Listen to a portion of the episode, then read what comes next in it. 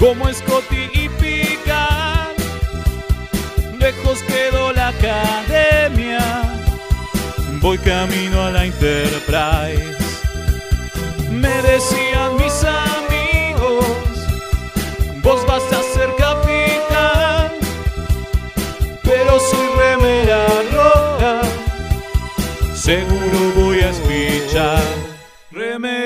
Remeras rojas, remeras rojas, con esa facha donde van.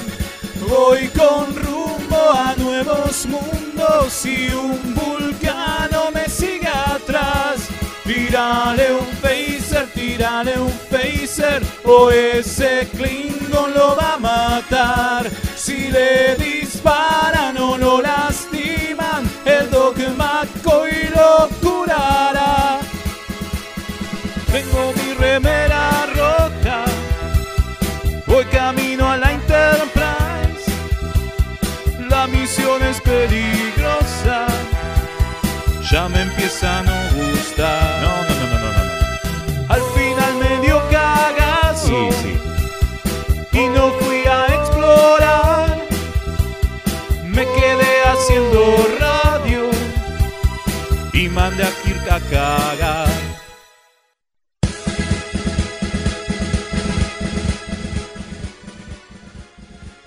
Buenas noches a toda la galaxia. Acá estamos desde Argentina transmitiendo en una nueva emisión de Remeras Rojas. Acá me acompañan mis compañeros que siguen vivos una semana más. No sé cómo. No Pero sabes estamos. cómo. No tengo idea cómo. ¿No te estuviste escondiendo bajo el puente? No, no, no, nada de eso. Bueno, acá me acompaña el que está hablando, Mael. Hola, hola, buenas a todos. Bienvenidos. Hoy tengo cero onda, ¿ves? Me me duele la cabeza, tengo cero onda. Hay que mandarlo a enfermería, Mael. Sí, sí, en cualquier momento. Sí, sí. Y del otro lado de la pantalla internetica los tenemos a Leo. ¿Cómo andas, Leo?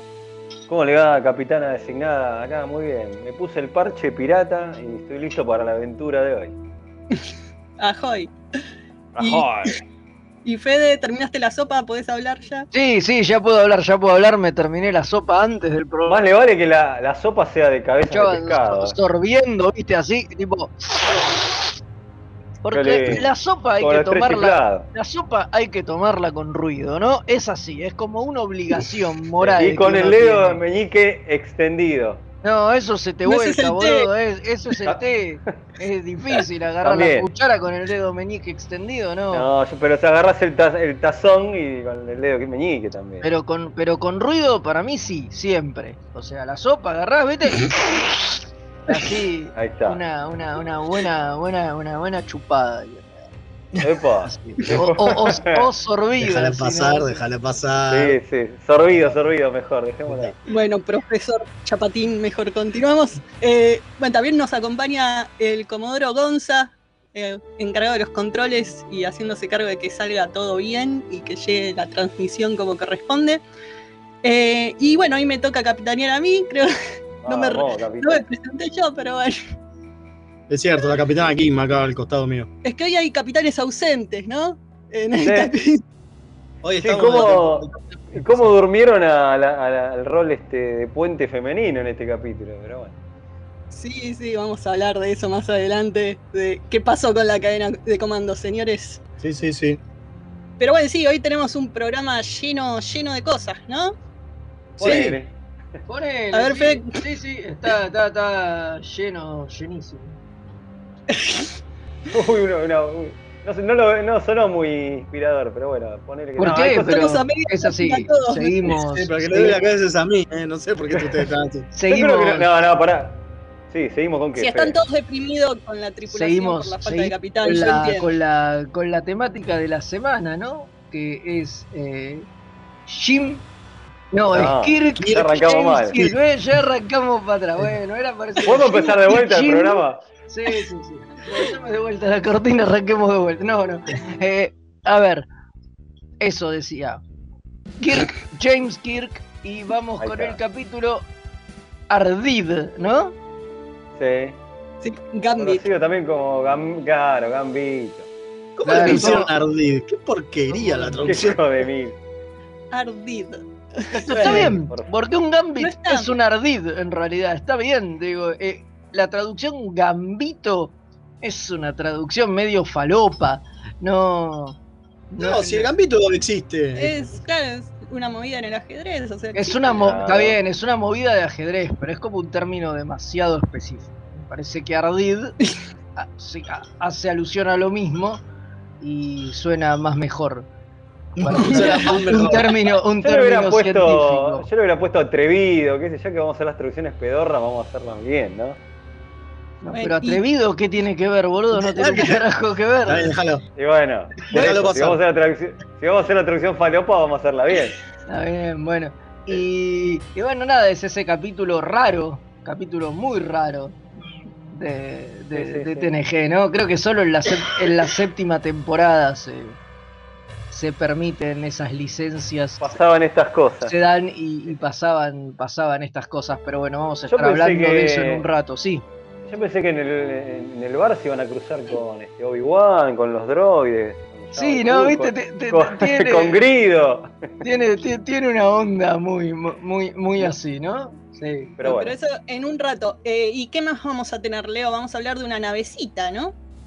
sí, de una, pero qué nave, ya nos ponemos de pie, de la gran nave que nos dio DC-9, que es la USS Va- Valiant. Ah, no, perdón, la cambié. la otra.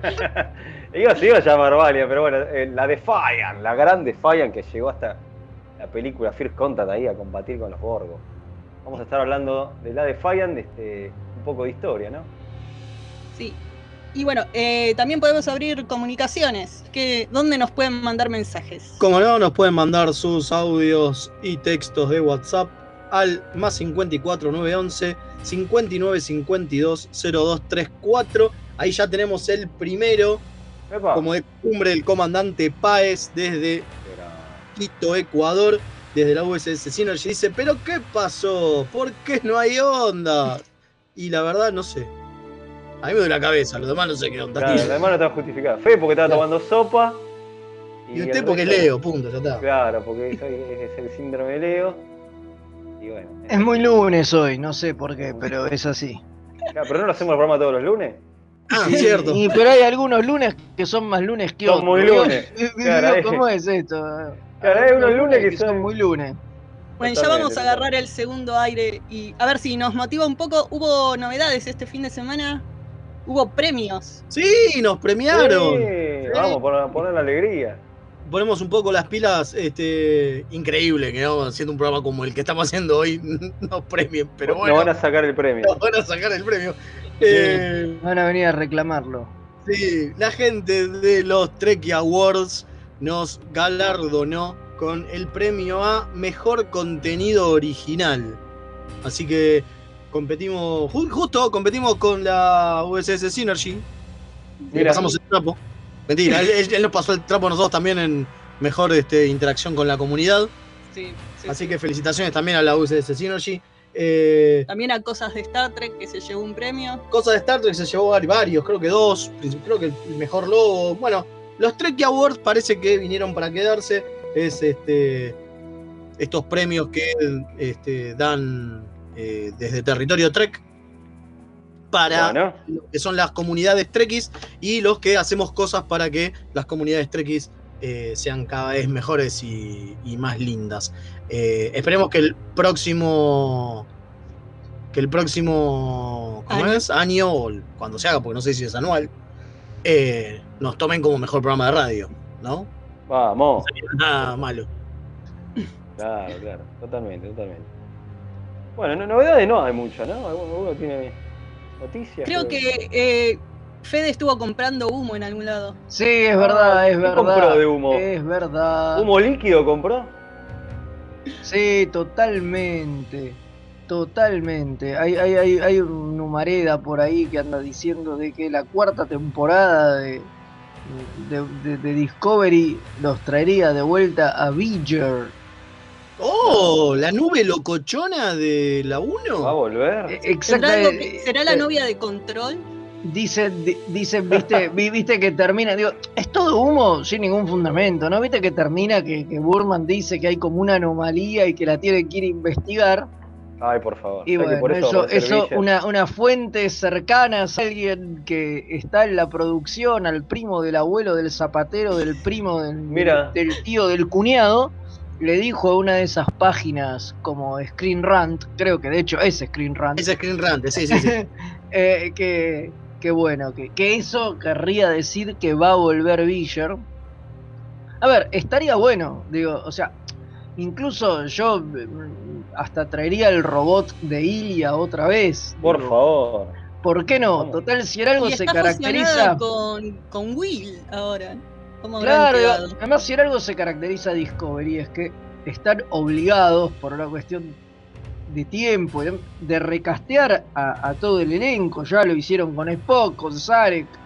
Entonces, Con Pike. digo, ¿eh? Con Pike, claro, sí, sí, con, Es con cierto, todos. claro. Entonces es una, es una gran serie para que reaparezcan personajes que uno creía que no iban a volver a aparecer jamás. Porque, pero ahora nada, estamos porque en- los actores están viejos o muertos en el caso de. Pero de- pasaron 3.000 años, ¿no? Como que debe Sí, haber pero- cambiado en ese tiempo. Sí, Sí. bueno, ponele, pero ojalá aparezca el Villar así. Feo y. Ojalá, ojalá. Veremos, Vamos a ver qué- ve- qué pasa. veremos qué, ha- qué hacen, qué sé yo, no, no sé, no sé, es un gran humo. Por ahora humo, a ¿no? ver, sí, pero seguramente eso le va a gustar a los fans. Vio que, que vio que se tiran un pedo Sí. nostálgico y todos van corriendo a ya, está, leerlo. ya está, le encantó. ¡Guau! Eh. Sí, y otra de las que- cosas, y otra de las cosas que tenemos así rapiditas es que Anson Mouth dijo que a pesar del COVID y que y que la manera de trabajar fue medio extraña, eh, la primera temporada de Strange New Worlds a él la verdad le funcionó, le salió muy simple, se juntó muy bien con el equipo, se armó un lindo equipo y está muy contento con lo que con lo que se filmó porque claro, ya se terminó de filmar. Faltaba esa esa toma con mucha Escena, gente, ¿no? claro, Sí, que había claro. dicho este, tu amigo Akiva. Pero bueno, salió Anson Mount a decir que está muy contento con la primera temporada, a pesar de lo que es el COVID, ¿no? De lo que es laburar con el COVID, que ya es un garrón, ¿no? Eh, es muy, es muy complejo. Yo Bueno. estaba mirando, no sé si estuvieron viendo algunas de estas series que están actualmente al aire, cualquiera, no, no digo de Star Trek, ¿no? Eh, que son filmadas bajo, bajo las Bajo nuevas protocolo. normas del COVID y, y son todas como raras, ¿no? Digo, siempre hay escenas con pocos personajes, donde interactúan poco, poco, po- poco entre sí. Digo, está siempre, viste, hay dos o tres personajes juntos, no muchos más. Es verdad. Digo, hay, hay, hay todo, todo un tema. Bueno, la fama de la Roverse este año no, no van a tener crossover producto de. De bueno, COVID, de- del COVID, obviamente. El año pasado hicieron crisis así, que fue bueno, como ya está, hicieron crisis, tiraron la casa a todo culo. Y este año uno esperaba algo un poco mejor. Y bueno, no, se van silbando bajito culpa, culpa del COVID. Y lo más triste es que dos de esas series se cancelan, así que no sabemos qué va a pasar. Sí, sí, sí. Tenemos otro mensajito. Ah, verdad, El ¿eh? señor Raúl desde la nebulosa, la comercial sector Montevideo, cuadrante Uruguay, nos saluda y nos dice, no siempre me comunico, pero estoy. Eh, muy bien, muchas gracias Raúl. Perdón por lo que te estamos haciendo hoy. ¿No? Sí, hoy Sí. por ahí no tendría que haber estado. Pero bueno, cosas que pasan. Pero, pero él está siempre, dice. Bueno, eh, nos podemos ir a una tanda y volver con la sección historias detrás de las historias. Sí, que tenemos que hablar de una navecita del carajo. Así que vamos.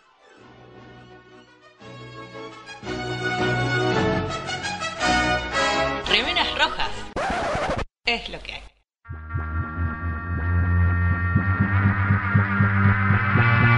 Yo soy Madame Tulib.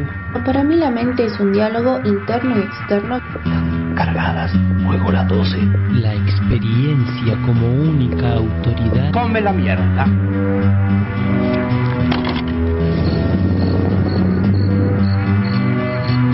La orquídea negra de Madame Touleau. Un viaje radial al vértice de la circunferencia de la mente y los sentidos. Lunes, 22 horas por www.mixtaperadio.com.ar Si estás buscando un programa de economía que no te bajonee, Perdí mi ribotril. que no te diga qué va a pasar con el dólar, ¿Y cómo me hago millonario? ni cuánto va a subir el precio del tomate, ¿O la lechuga? ¡Tu búsqueda terminó! Dos tipos de cambios son Pablo Mira y Gerardo Rovner. Ellos están todos los jueves de 20 a 21 por mixtaperadio.com.ar.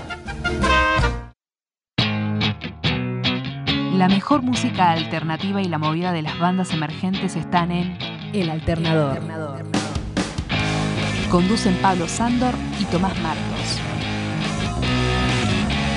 Escuchalo en vivo los jueves de 20 a 22 horas por mixtaperadio.com.ar. Toda la oscuridad de la noche al mediodía de Mixtape Radio. Midnight Madness. Porque en algún lugar del mundo es medianoche. Viernes de 21 a 23 horas. Vinilos, birra y colla golda. La previa de los viernes, hacela con los hijos de Púa. Un programa hecho con amor. Hola, soy Gerardo y los pibes de Remera Roja me dijeron que les recuerde que lo pueden seguir en Instagram, Facebook y Twitter, siempre buscando arroba Remera Roja, con al final. Así está bien, nene. ¿Me dejas de romper la bola ya con esta pelotudez de las redes sociales? Gracias.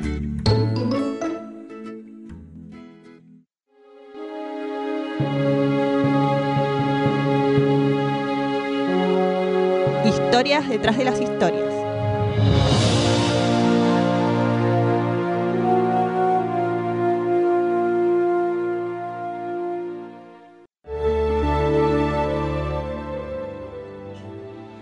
Y acá estamos de vuelta, después de la tanda, a ver si levantamos un poco el ánimo. Se Vamos, tomaron un sí, yo empecé a tomar. algo. Yo empecé a tomar ron, buen pirata. Yo una línea de merca. No, ¿cómo? No, el No, No, no, no. no, eso no se dice. No se, se hace, hace, pero no.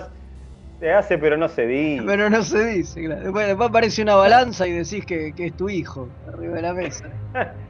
Te vamos a llenar de amonestaciones el registro como a un par en, este- en el capítulo En de el hoy. capítulo de hoy que vamos a hablar después, sí, sí. Como No, esa foto hoy ahora estamos con. Sí, ahora estamos con historias detrás de las historias y vamos a hablar de la creación de la USS Defiant. Sí, ¿por qué? ¿Por qué? ¿Qué tiene interesante? Bueno, sí, tiene un montón de cosas interesantes, pero digo, ¿por qué hay una historia detrás de las historias con esto? Porque claro, es la, la, la- la- la Era nave más original. distinta, ¿no? Claro. Claro, y además porque, porque la idea original de DC9 era que no hubiera una nave. Entonces cuando quisieron poner una nave, a los muchachos a ir a, a ir a ver y, y compañía, ¿no? Eh, al equipo de Sí, Robert Hoyle Wolf, principalmente. Exactamente, el equipo de, de guionistas, digamos, y los que llevaban adelante la serie, eh, medio que, que les dijeron, les dieron un no por, por respuesta, porque eh, por había qué? terminado o estaba terminando TNG y se venía Voyager. Y era, eh, no, la nave es Voyager. Vos, ustedes rompieron las pelotas que querían una, una estación espacial. ya tienen su estación espacial. ¿Cómo que ahora necesitan una nave? No, Les no. dimos runabouts, muchachos, no Aparte, jodan. claro, Claro. Me, imagino, me imagino a Berman diciendo, dale, Aira, Sí, dejate era- de hinchar las bolas. Era Diciendo, Piller en realidad. A Piller le Era- iban. Che, Michael, ¿podemos tener nave? No, Claro. salgan acá. Era Piller, era Piller, claro, era Piller y Piller eventualmente si lo convencían iba y hablaba con Berman. Pero No, bueno, digo, Claro. ¿Se acuerdan, se Pero ¿por acuerdan de qué, nuestra. era, ¿por qué era que querían una nave? Claro, Ustedes- sí. Porque tenían una razón para eso. Claro, bueno, pero pará, porque si se acuerdan de nuestra charla con este nuestro amigo Gendel, eh, que hablaba de Piller y que Piller era bastante heady, ba- bastante jodido. sí. ¿Se acuerdan? Mira, con esa sí. cara, tiene una cara de. Con esa cara de buen amigo, ¿viste? tipo, claro, había que hincharle las bolas a Piller. O sea que Claro. lo de, lo de Aira y, y Wolf debe haber sido complicado, ¿eh? No debe haber sido fácil. Mm, Para nada, para nada. Eh, pero bueno, nada, ellos lo que les pasa es que presentan a los Yemadar, ¿no? Al final de la, de la segunda temporada, todos se van a acordar de- del capítulo que lleva ese nombre. Ya lo, lo hablamos alguna vez en, en algún capítulo de la semana. Eh, claro, sí, sí, Yemadar. Y aparecen estos muchachos jodidos y destruyen, si se acuerdan, a la Odyssey. Sí, ¿Qué una era la casa Odyssey? No, Claro. era como decir, che, Era- esta, esta raza puede hacer bosta a la Enterprise D. Es que era la idea, era la idea, era demostrar que los tipos eran tan grosos que podían hacer cagar a la Enterprise. Pero como no podían hacer cagar a la Enterprise, tenían un Enterprise falopa, que era la Odyssey, obviamente. Y era bueno, sí, a la mierda. Son muy G estos pibes.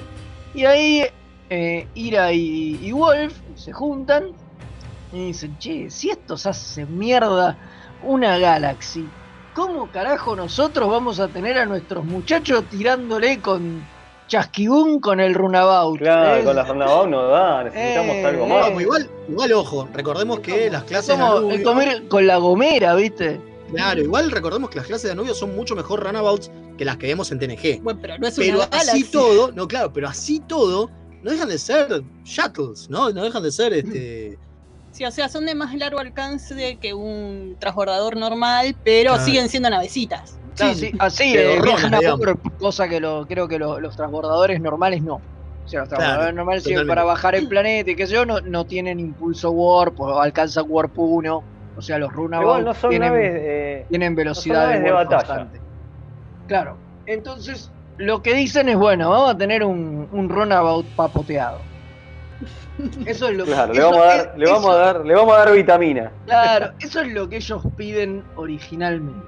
O sea, ellos lo, lo que piden es eso, es un runabout cargado hasta las pelotas, un poco más grande, con, con más armas que permita que haya varios miembros del elenco arriba de la nave, pero que sea una nave chiquitita y, y ma- manejable por poca gente, digamos. Y sin golpearse la cabeza. Claro, una de las cosas que pasaba es que las runabouts son muy lindas, pero tienen tres asientos, digo, no hay mucho más.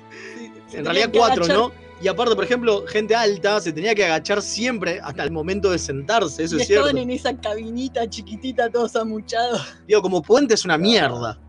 Claro. Las runabouts Los actores, los actores se habían puesto muy contentos cuando le dieron otro, otro, otro, otro puente, digamos. O sea que, bueno, nada, le empezaron, como decía hace un ratito Kim, le empezaron a romper las bolas a Pilar, viste, che, Michael, tenemos que seguir con esta.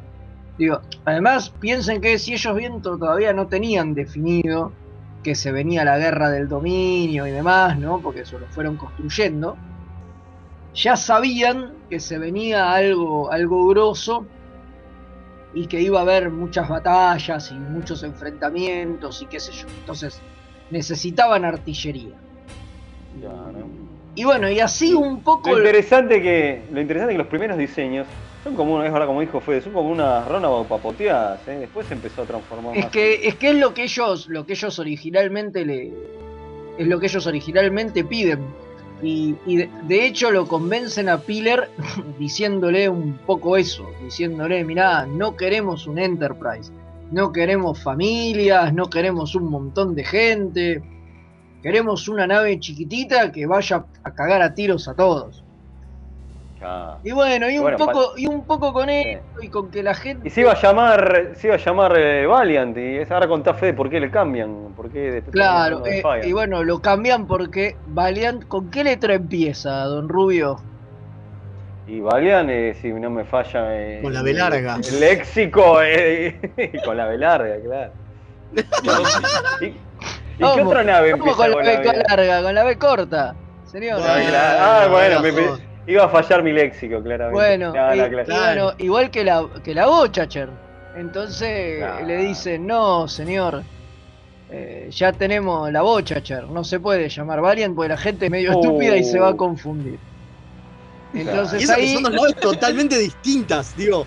Son tan distintas de que una parece una tortuga Bueno. y la otra es una. ¿No? Tiene Sí. una nariz más No grande y más Pero la cuestión es que no se podía llamar No igual. importa. A, a Ronald D. Moore, que es el que la nombró a la nave, porque es el que escribe el capítulo donde aparece por, por primera vez, que es The Search, que es la primera aparición de, de la Defiant, le toca ponerle el nombre y bueno, termina optando por, eh, por, la, por la Defiant en lugar de la Valiant cuando la- le banean La variante, que también era un tributo a, a, la serie original, ¿no? Claro. primero eh, era, y bueno, y después Defiant también por el famoso capítulo de Tolian Web, donde aparece. Totalmente. bueno, recordemos que parte del, del diseño, en realidad el diseño lo hace James Martin. Del que hablamos, del que hablamos hace unos, unos capítulos atrás, unos episodios atrás. Y justamente lo que al principio le, parte de la cosa esta de venderle a Piller era un, mirá, es re parecida a uno de esos este, cosos maquis pedorros que mostramos ya al principio. Y los primeros, las primeras imágenes de la Defiant, eh, los primeros diseños, digamos, son muy parecidos a, esta, a este, a, una especie de, de, fighter maquis, un poquito papoteado, pero era chiquitita. No tiene nada que ver. Por eso también es que le dan la posibilidad, que era lo que hablábamos la otra vez, que era lo disruptivo que hace, que hace Martin, eh, el tema de que no tuvieran aceras, que las aceras estuvieran enganchadas en, como, parte del, como casco. parte del casco, que no estuvieran separadas, digo, que fuese como una especie de tortuga, ese pico que no se sabe para qué carajo es. Claro, porque era. era... la estación, bueno, pero digo, ninguna otra nave lo tiene. Eso es a lo que voy. Porque, porque, era un rediseño de, como vos bien decís, de esta nave Maquis y, y, un poco también de la idea original esta de que fuera un runabout, que los runabout tampoco tienen el diseño clásico, digamos. Entonces, claro. como empezaron a laburar a partir de eso, terminó con una nave como, como muy particular. Y bueno, y después está... faltaba, falta el tema de, la cuestión histórica, cómo meterlo, por qué la federación tiene esta nave, más Claro. ¿De dónde salió esta nave? Exactamente. ¿De dónde y ahí, sale esta y ahí es donde inventan lo de que la crearon para enfrentar a los, a los Borg. Lo cual tiene todo sentido. Claro, que decían sí, y también, y también te inventan que el chabón estuvo, que Cisco fue parte ¿no? de Utopia Planitia y de que. ah, sí, inventan esa zaraza. Que... Esa zaraza que vino bien también como para demostrar que Cisco no era solamente un, ¿no? un comandante pedorro y nada más, sino que aparte tenía un porqué darle esa nave a Cisco. Está bueno, es interesante, digo. Totalmente. Una vuelta de tuerca copada. Sí, y bueno, y como dicen, habían puesto el énfasis en que era una nave ofensiva, y esto era algo nuevo y raro en Star Trek, esto de una nave de batalla, porque hasta ahora siempre eran exploras, eh, naves de exploración con capacidades de batalla para defenderse y bla. Pero esta es una nave de batalla, punto. Y entonces lo que decían es que, bueno, eso hacía que fueran eh, menos capaz en las cuestiones de científicas y eso, porque no estaba equipada para eso y con eso también ayudaron a vendérselo a Pilar. No, no es que vamos a ir a explorar planetas, no es que vamos a chorear con TNG, ahora que el TNG no está, que nos vamos a poner a hacer estas cosas. Nosotros seguimos siendo una base estelar, pero bueno. No te preocupes que, que, para eso está Voyager. claro, porque una de las cosas que pasaba, me parece que es la diferencia, que es lo que decimos siempre sobre, sobre DC9, es esto de que la joda viene a la, a la base, no es que los personajes de la base van hacia la joda, ¿no? Digo, van hacia, hacia la aventura. La aventura viene hacia la base. Si vos de repente le pones una. Yo digo, lo entiendo a Piller, ¿no? Diciendo, me vendieron que la idea era que los, los aliens iban a aparecer y, el alien de la semana o el peligro de la semana, lo que sea, iba a venir hacia la, hacia la DC9, no que nosotros íbamos a ir en busca de, porque no había exploración. Si bien está el cuadrante gamma y todo lo que quieras, ¿no? Entiendo eso de no me podés hacer una nave de exploración, porque claro, la idea de DC9 es otra, y te la cambia radicalmente. Entonces la resistencia de Pilar es súper entendible. Está bueno cómo le dan vuelta, ¿no? Sí, y sí énfasis en el tema de no pisarse con las otras series. Parece que eso los preocupaba demasiado, porque es como, está por salir Voyager, no me cagues la nueva serie metiendo temáticas que van a tratar ellos, ustedes quédense con sus temas, no, no se pisen con los otros. Y los otros tratando de, decirle, no, no te preocupes, no no te vamos a ver el nuevo curro. Es que debe, es que debe ser muy, muy jodido tener dos series parecidas al aire, ¿entendés? Y no repetir las temáticas de los capítulos y que no y, ahora, y, que no sea similar, digo, si no haces como Robin Hood, que cada seis meses te hacía el mismo guion, primero con Nippur, después con Dago, después con. Claro, bueno. lo iba reciclando, ¿viste? te, digo una, te digo una que es, lo, es el, gran desafío que tienen ahora, ¿no? Que Discovery y Strange New World no sean iguales. Oh, claro. Pero Porque Y me, y me parece que por eso es que definieron que Strange New Worlds son todos capítulos autoconclusivos. Si bien te dicen es para mantener el espíritu original y qué sé yo, yo creo que es para hacer que no se parezca un choto a, a A Discovery. Sí, la totalmente. Mientras Discovery tiene un plot largo y que abarca toda una temporada, eh, la otra va a tener capítulos unitarios, ya está, no, no se van a pisar de, de ninguna manera, digo, no. Claro. Fija- pero en digo, en los 90, cuando pasaba esto, era mucho más fácil que se pisan. Que claro, eran Claro, todas iguales. Y además laburaban los mismos equipos de guionistas, digo, laburaba Claro. la misma gente, digo, todo.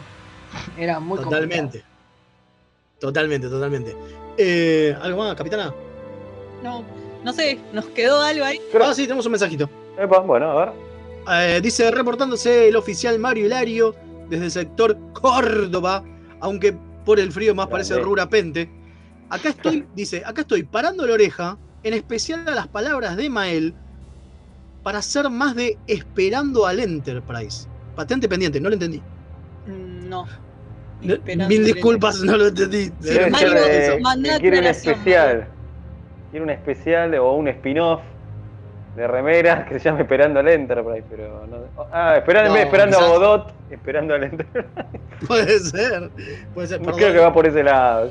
perdón, don Hilario, no lo entendí. Me parece que va por ese lado. eh. Al principio lo llevé por otro lado, pero me parece que va más por el lado de esperando a, a Godot.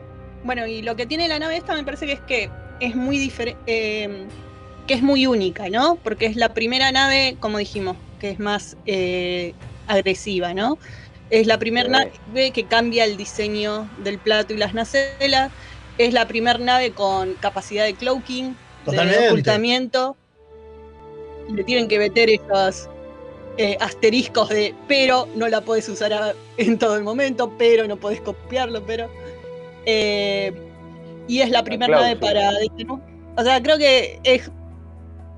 Eras la. Sí, mirá si será grosa que, que terminó, pa- como dije al principio del programa, que terminó apareciendo First Contact. Mirá si será grosa. Sí, Sí, vale.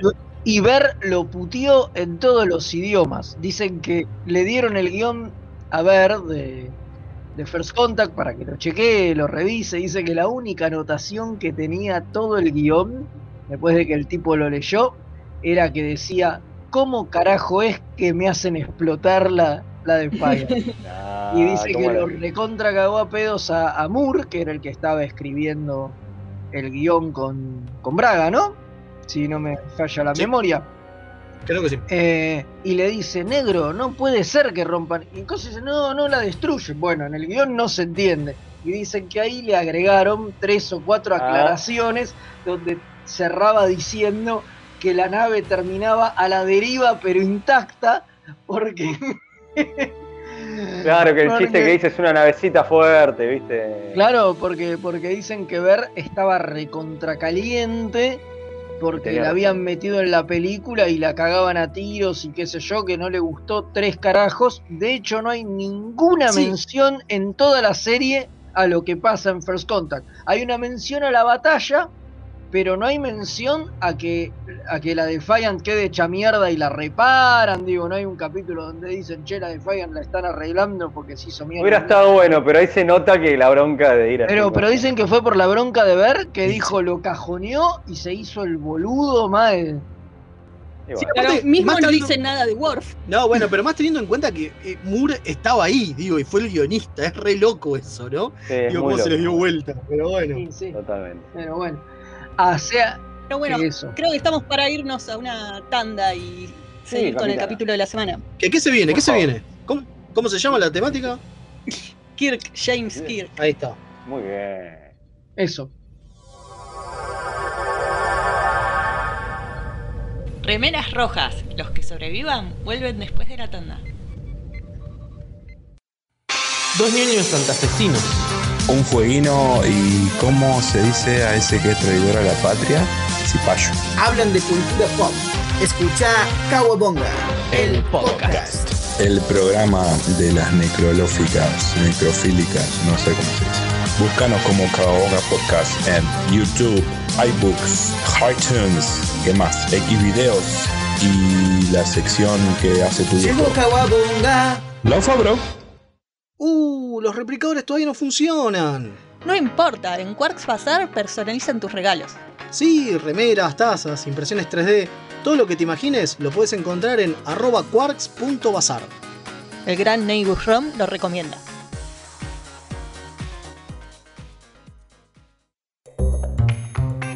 ¿Tenés un paquete que entregar? ¿Tenés algún envío urgente que hacer? Contactá a Mensa Fleet. Hasta que no se invente el transportador, es el mejor servicio de mensajería. Búscalo en Instagram como arroba mensafleet. Se escribe Fleet con doble E. Los amigurumis vienen directo de Japón y no son solo peluches tejidos, son parte de su cultura y son muy kawaii. Tené tu amigurumi personalizado de la mano de Hecho con Amor, de Mamá Manualidades. Búscanos en Instagram como amigurumis.mamamanualidades para ver todas nuestras creaciones. Nueve Paneles es un sitio dedicado a deconstruir la historieta. Reseñas, informes y podcasts dedicados al medio. El podcast de Nueve Paneles. Hermandad Condenada. 60 años después. Eventorama. Gen Mutante. Distinguida competencia. Búscanos en 9paneles.com, también en Facebook e Instagram.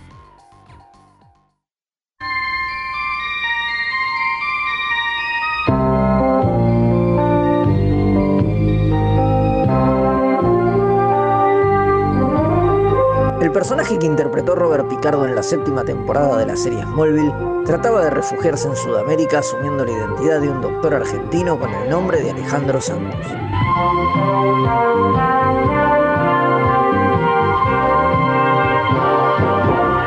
Aunque usted no lo crea.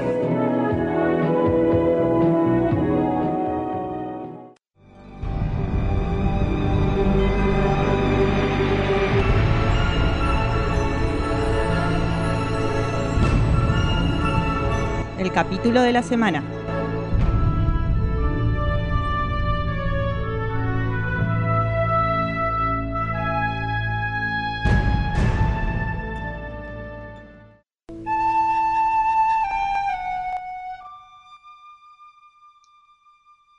Y ahí suena la flautita que nos dice que es el momento del capítulo de la semana.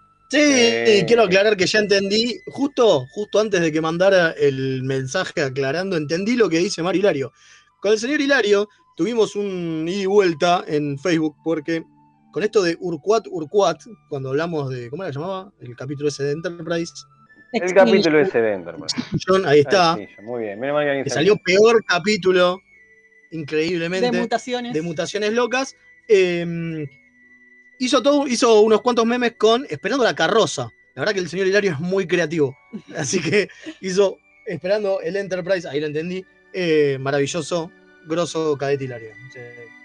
Después, ustedes son- están. Sí. Y me acordé antes de que él mandara mensaje. Ustedes Ok, están muy bien. ok. Sí, antes Muy que mandó un mensaje aclarando el chiste, pobre, que no le entendíamos. Pero Sí, lo sí, sí. entendió Muy antes. bien, muy bien, sí. Sí, sí. Se dio cuenta, ahora eh, sí, hoy, está, hoy está lento, man. Hoy estoy, hoy estoy le- hoy estoy Leo, digo. Más lento que Leo, es así, claro. Claro. Yo un el trago grog, este que tiene, porque hacer honor al capítulo de piratas, este que tiene queroseno, eh, que ácido salió, sulfúrico, claro. ron, acetona, colorante, claro. Claro. Ácido de baterías y pepperoni en honor al Monkey Island. El Grog XD. Exactamente. Está bien, está bien. Bueno. Y sí, porque hoy tenemos un capítulo de piratas espaciales. Pará, pero esto es Star Trek, no puede ser eso. ¿Cómo que no? ¿Cómo Acá ser hay piratas espaciales. Pero es Star Trek, eso va en contra no. de la visión de Jim. Tápenle los ¿Qué ojos a? Jim, por favor. Nada, que dice, exacto, eso era lo, eso era lo que, lo que iba a decir, que bueno, lo hacemos igual y le tapamos los ojos a Jim. Y ya está. Y nos hacemos los boludos. Es Esto lo que hizo Berman cuando dijo, bueno, está bien. Sí, porque esto, el problema. El problema fue que le vinieron con una historia copada, interesante. Pero claro, piratas en Star Trek, ¿no? De este señor Nare Shankar. que una de las cosas que tenía muy específicas que no quería hacer era piratas. Por alguna razón. Sí, Eh, tampoco quería no, ser. eh, no piratas espaciales, decía, que en, esta, en el universo de Star Trek no había piratas espaciales. Qué aburrido. Entonces cuando sí. llegó Christopher Hatton, puso esta idea, le dijeron que no. Pero como dijimos antes, ya en la séptima temporada estaba medio en cualquiera, ya, ya, ya le habían empezado a dar el estabio. Ya fue todo. En realidad ya, había aparecido DC9 y DC9 como que rompió muchos de los tabús de Star Trek al ir para otro lado, me parece, ¿no? Totalmente. Sí, mismo los, mismo los maquis no dejan de ser piratas espaciales en DC9. Por eso. Como lo plantean en DC9 son piratas, Mael. Yeah, bueno, pero a ver, son tipos que atacan cosas para robar cosas para Pero no son, llevárselas. son freedom fighters, chabón. Está bien, pero de nuevo, son cosas que Bueno, no se habían pero- visto nunca. Claro, pero, pero es destruir, es destruir, es destruir la utopía. Es decir, la, fe- Claro. la, la federa- la perfecta federación dejó a un grupo de, de colonos a la buena de Dios. Y le dijo, bueno muchachos, no Sí, se igual eso ya lo hemos visto en TNG. arréglense. O sea, Claro, bueno, pero eso si bien ya lo habíamos visto en TNG con Rolaren y demás, una de las cosas, una de las cosas interesantes es que lo toman como, como los siguen, digamos, en DC9, ¿no? Y lo llevan a más, Claro. con las Badlands igual- y demás. pero la no, diferencia igual con lo- estos piratas es que no son federitos.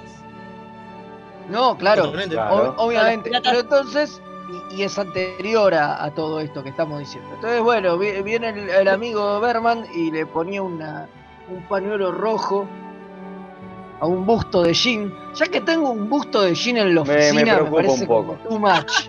¿No? Me, me asusta raro, sí. un poco. Pero bueno, pero lo Para tenía mí, ahí abrían el busto, tocaban un botón y se tiraban en la Trek Ah. cueva, ¿viste? totalmente. En la, los- la Berman claro.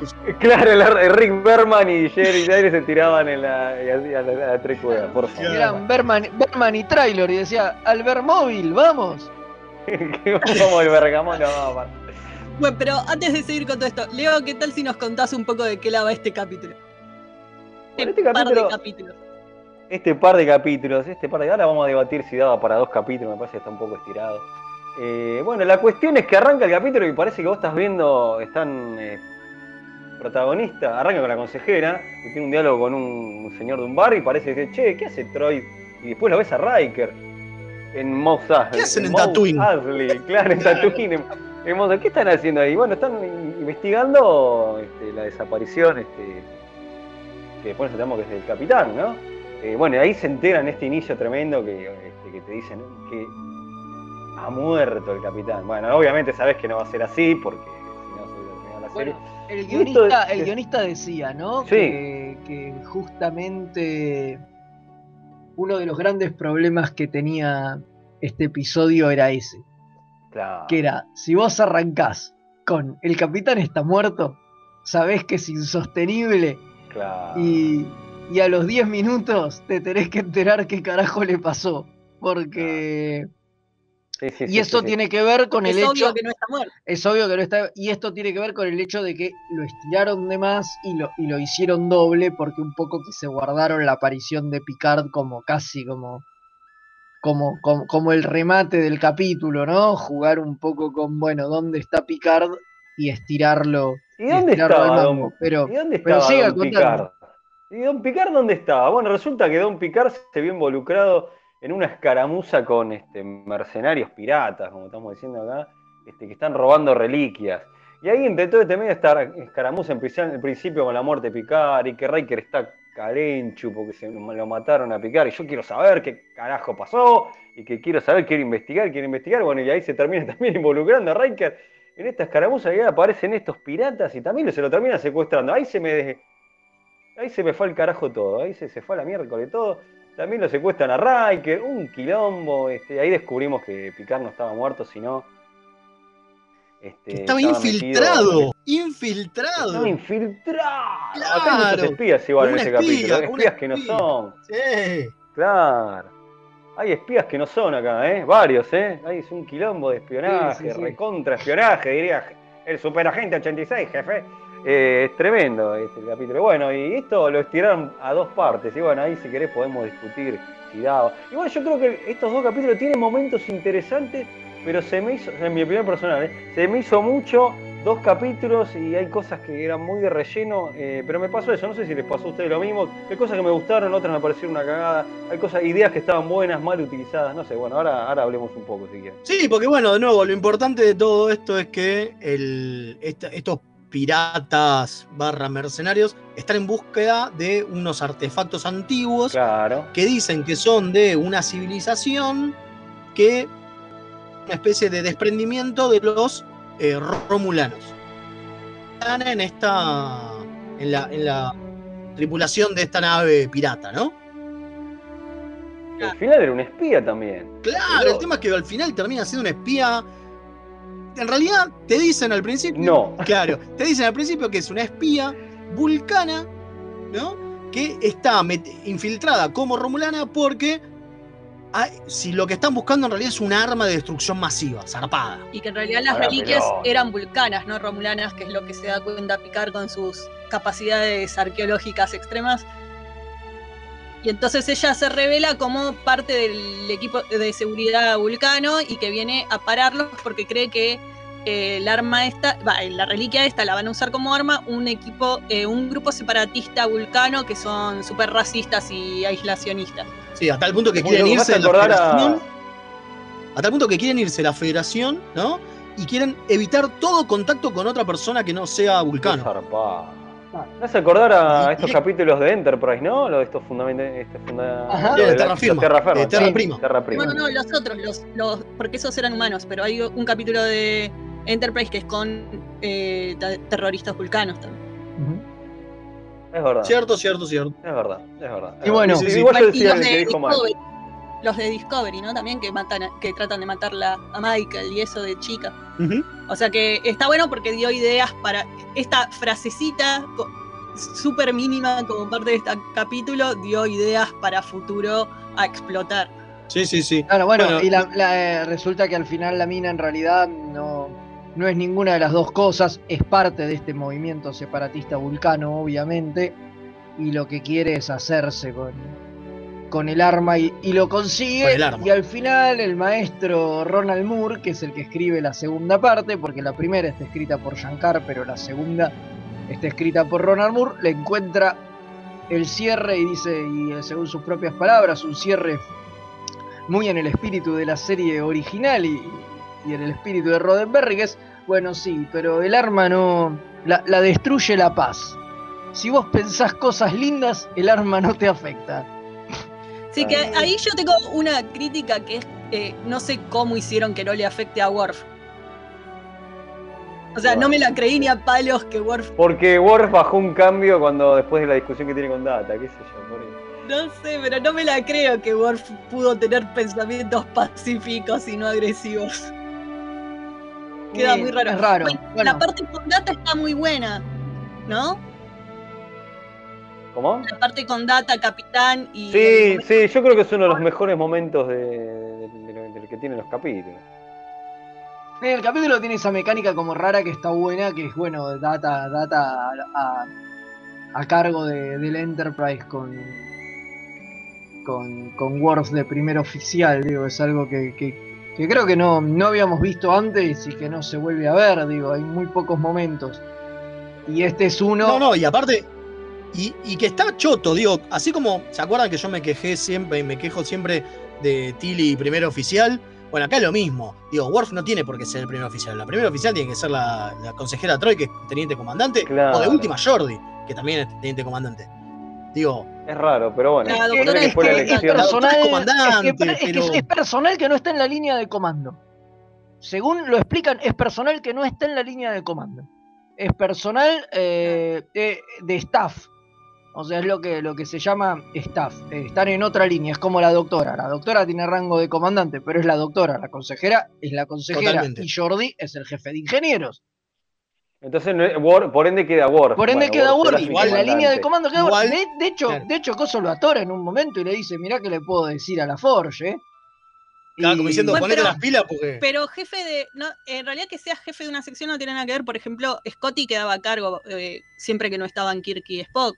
Sí, pero esta es una Sí, situación pero no era, a ver, queda, podía, a ver, podía quedar a cargo, de hecho, quedan a cargo del puente en más de una oportunidad la consejera y, incluso Beverly La- en un La capítulo. doctora.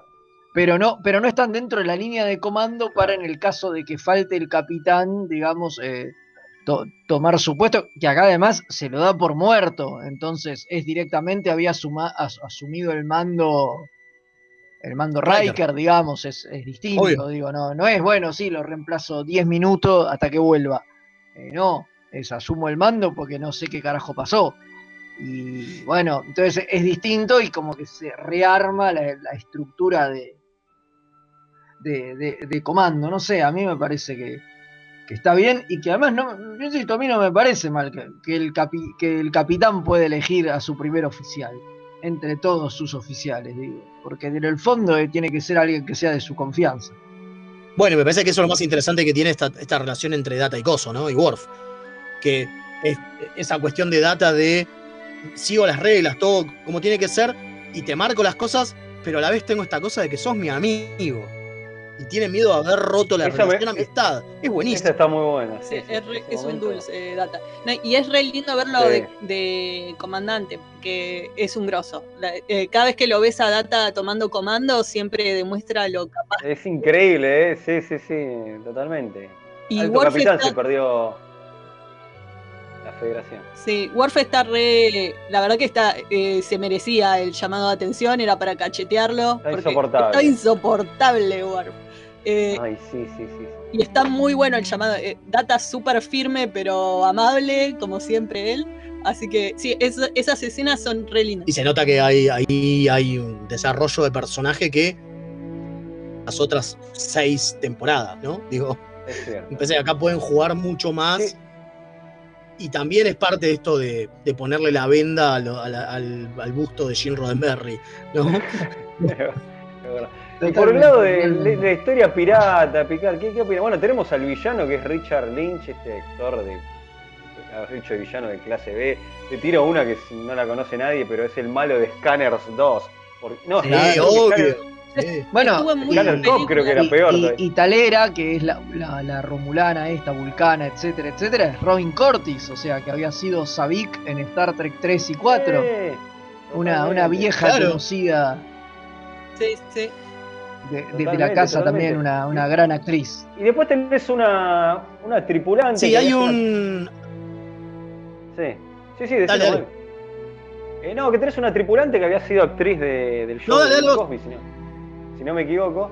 Exactamente. Eh, este, y que, que tiene bastante diálogo. Sabrina Eh, Libuff. este, Ahí está. que es la que es la Sí, que yo me había reemplaza a, a Data, digamos, o sea, la que la que pasa a ocupar el lugar de Data ahora que Data es es, eh, es capitán, digamos, o sea, ahí en el, en el lugar de Data está está está Alférez, Capitán. tiene varias líneas y qué sé yo, sí, eso está bueno. O sea, Sí, lo que sí es bizarro, que es poco creíble, que, pero esto no, no pasa solamente en Star sino esto que nadie reconozca, en realidad después eso un poco se redime, que a, a Picardo, que Picard se haga pasar por, por Sarasa, y eso como que... Sí. Eso, eso es muy común en la serie, ¿no? no es la primera vez que lo veo esto, pero no, hay una justificación, dicen, bueno, están en un sector muy alejado, no están en tanto contacto con la federación. Picard fue todo lo que pasó con, con- con los bordos, es un gran capitán que hace ah, cuántas que veces no salvó saben que Claro. Ponerle que lo de Riker, bueno, qué sé yo, saben que es un oficial, pero no están tan al tanto.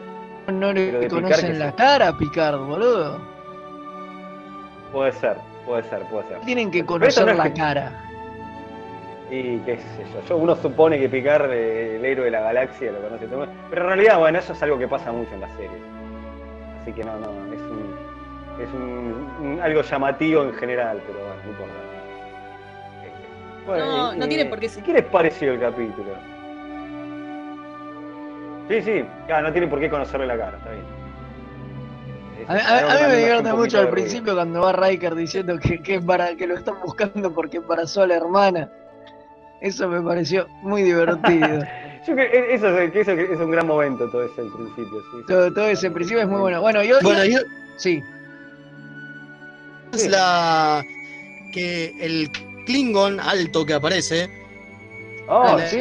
de la N. de, de que- ¿cómo es? de North Carolina, que es el que ganó. De básquet. de James básquet, Worthy. perdón. James Worthy, que ganó, eh, como es un torneo con Michael Jordan en, en- en la NCAA, digamos, en lo que vendría a ser la NBA de la B. Eh, y que está buena la historia de que el chabón se cruza con el actor de Gouron, con O'Reilly, le dice, che, me gustaría participar porque soy re fan de la serie. No me podés meter en cualquier cosa. El chabón dice, yo no yo, yo soy un nada, déjame que hablo con Berman y veo qué onda. Y habló con Berman y le dieron este papelito de un Klingon alto. Porque es eso lo que hace. Sí, sí, bueno. a mí me sorprendió eso. Después, le- después leyendo me enteré que era un jugador del NBA y que eso, porque me sorprendió eso, que aparece el chabón y a Worf le saca como una cabeza. No, y, terrible. Michael, y Michael Dorn es grandote. No, no, es le impresionante la altura. A Worf dije, wow, es increíble la altura de este tipo. Y después, claro, leí que era un jugador del NBA, qué sé yo, y, y me cerró, me, me- cerró todo mucho más. Y además tiene una línea. El tipo no sabe actuar, agarra y dice, no. Y está todo Claro. el tiempo con cara de orto y es está bueno como se lo buscan. a- Que, no, que le buscan la- medio la excusa, como que es eh, tipo super parco el personaje, le queda bien, digamos, o sea, lo de callado y Totalmente, apenas te totalmente. Sí, sí, obvi- obviamente. digo, eh, eso, es- eso el chabón lo puede hacer, digamos. O sea, se queda ahí con cara de piedra todo el tiempo. No, no, la, la verdad que, que es divertido. Y a mí el capítulo me, me gusta, qué sé yo, es un capítulo que, que sale de- de- del coso. Otra cosa bizarra de este capítulo es que el aparato originalmente, este amplificador de los poderes mentales de los vulcanos y no sé qué, originalmente la idea era que iba a sacar de fase a Vulcano y así lo iba a aislar. Sí. Que van a O sea, quedar era un aparato-. Iba a poner fuera de fase y listo, ya está, con eso te aislas de todos, a la mierda. Y eso era lo que buscaba eh, esta mina y lo que buscaban los justamente Los separacionistas. los Sí, separacionistas. Eh, de- Tengo un mensajito de Mario Hilario, como para cerrar el momento. Dice: A Worf no le pasa nada porque no dejaba de pensar en Troy. Ah, que eso le daba paz. Estaba, Totalmente. no era paz, era que estaba caliente. Ponele. Claro. Es verdad, es verdad. No, porque en esta época eran pareja eh, Es cierto. los personajes. Después ya no se olvidan Después de nos parte. olvidamos. Y nadie se acordó, nadie se acordó, quedó fuera de continuidad. No le voy a perdonar a DC9 que ni siquiera una línea como para decir algo de la relación de ellos. Pero bueno, eh, Quedó fuera de continuidad. Fue un, fue un recambio, un recambio de estos cambios temporales que hubo, bueno, eh, nunca pasó. No, a bueno, tampoco, eh, lo tocaron cerrar, en la- ¿qué les pare- tampoco lo tocan en las películas, eso es peor todavía porque ahí los tenés a todos. Porque en DC9, bueno, estaba solamente Worf, qué sé yo, no quiero hablar de la ex, se entiende. Pero, pero en las películas cuando los pones a, a interactuar con Troy, con Riker, digo, nada, o sea, de hecho, Además, de hecho, Riker le es, muy pivotal pelea, en, ¿no? en- en All Good Things. En All Good Things hay todo un tema con esto, no, no sé si se acuerdan, ¿entendés? Hay como una Sí, pista sí, entre claro, Riker y Worf, producto de Diana y qué sé yo. Entonces en el último capítulo de la serie lo dejan como muy marcado. Y después en las películas se lo recontra fue. olvidan, lo barren abajo de la alfombra mal. Mal. Si Pero además le bueno. debe una pelea a Riker, porque no era que le tiene que pedir permiso antes de salir con. Ya hablaremos de eso. Ya hablaremos de eso. Algún día hablaremos de, de eso, las, las- las muchas, las muchas novias de Worf o algo así, hablaremos. Bueno, pero para ir cortando, eh, pulgar para arriba. Sí, Eh, para me mí gustó. sí, para mí sí, está bueno, a mí me gusta, a mí me gusta. Sí, es divertido, es divertido. Apuesta por otra cosa. Bueno, así que nos vamos a un eh, la aventura del Treki y volvemos para despedirnos. Upa, a ver.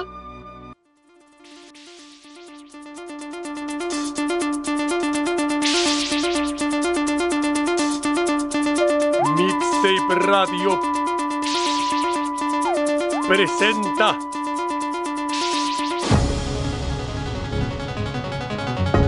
una entrega de producciones documentales Remeras Rojas para su ciclo La aventura del Triqui. Un programa para analizar en familia, abriendo el diálogo sobre los misterios de la vida y la naturaleza.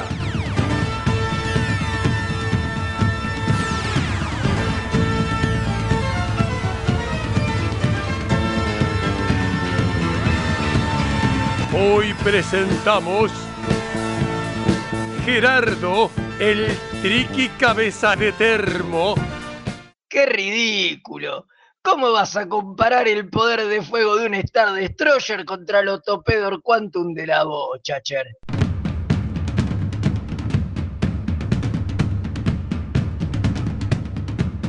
Esto fue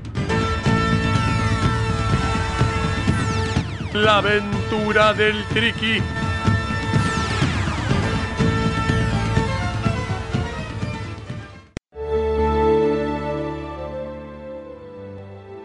Qué personaje este Gerardo, ¿eh? Sí, sí, sí. Qué bárbaro, qué bárbaro. Pero ahora tenemos un mensaje Igual es macanudo, es macanudo. Gerardo, Sí. vieron que, vieron que Sí. grabó el aviso de las redes sociales, Sí. nos hizo un favor. menos Medio nos puteó, pero bueno. Sí, sí, nos puteó un bueno, poco, pero, Claro, no pero lo hizo. Lo hizo, lo hizo. Lo importante es que Pero lo hizo.